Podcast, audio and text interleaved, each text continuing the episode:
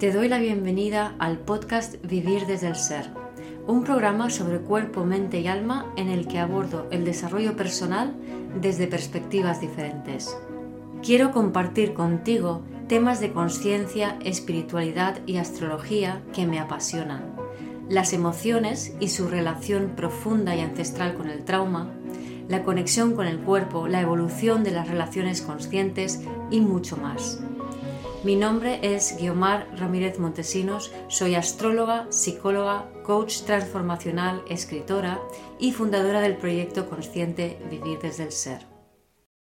Las energías de Escorpio y Leo estos días están muy intensas, pero no porque haya planetas en esos signos, sino por la cuadratura entre Plutón y Sol, los planetas que rigen estos signos.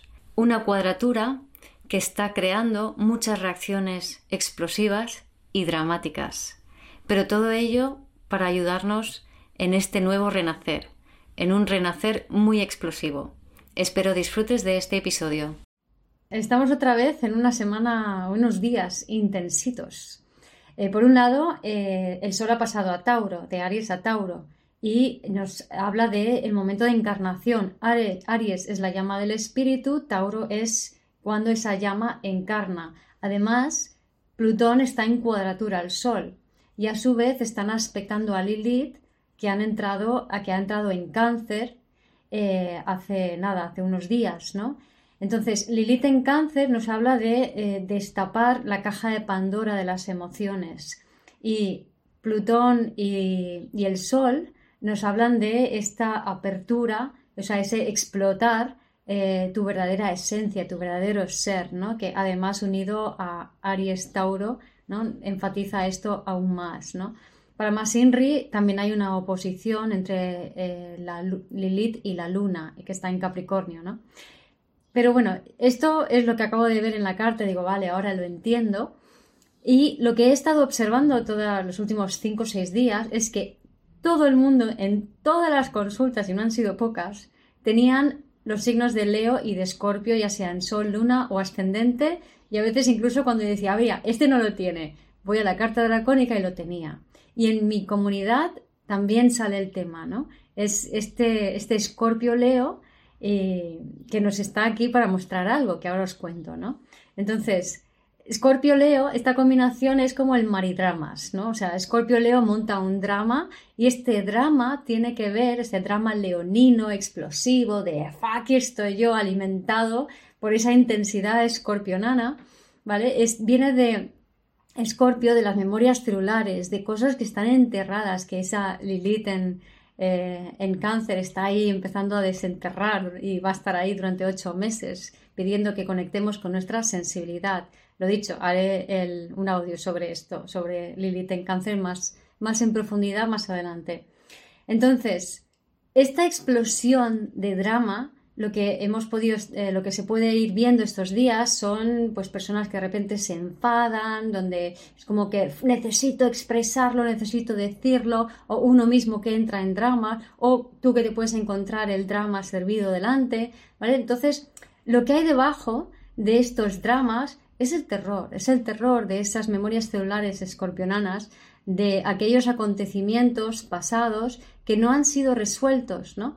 Y muchas veces em, lo que he estado observando como patrón común, en la mayoría de casos, ese terror escondía un duelo no hecho, ¿vale? Entonces, e, es de una situación que de entrada es transnacional, o sea, no es personal, es historias que han pasado a tus ancestros. Pero es una historia que con mucha probabilidad también ha sucedido en tu vida, en, pues cuando eras pequeño o cuando eras eh, joven, eh, de alguna situación de pérdida que te dejó em, desprovisto de seguridad, ¿no? O sea, la, falta de seguridad es algo bastante común.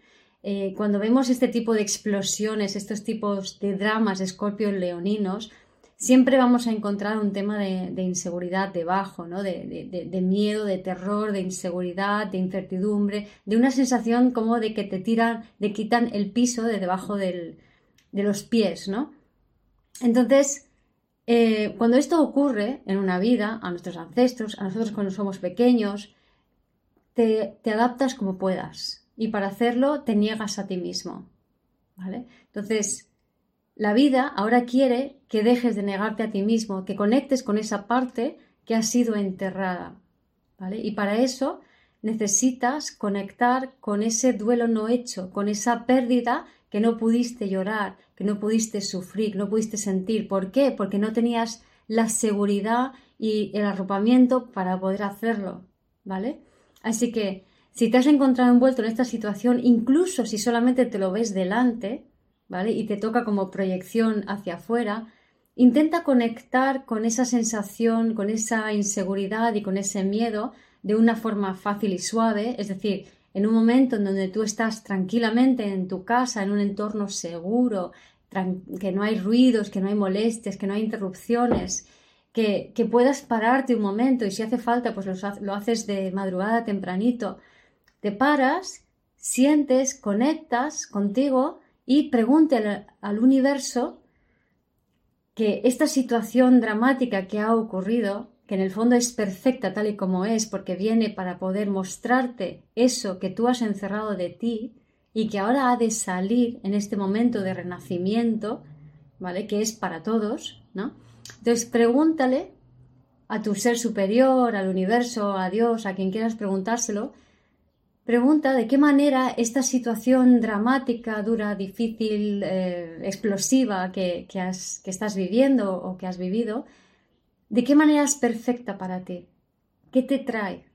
¿Vale? Entonces, si preguntas, si, si, si conectas con la aceptación de que eso es perfecto para ti, y entonces preguntas al universo de qué manera, y simplemente déjate escribir, déjate escribir. Lo dicho, en un entorno tranquilo, seguro, pues quizá de madrugada sea el mejor momento si tienes familia en casa, y permite que tu, que tu mano escriba la respuesta, porque ahí irás descubriendo que hay un dolor del pasado que no fue cerrado, una herida que no fue cerrada y que necesitas cerrarla para recuperar los talentos para ser todavía más tú, que eso es lo que la combinación Leo-Escorpio en elevado nos trae.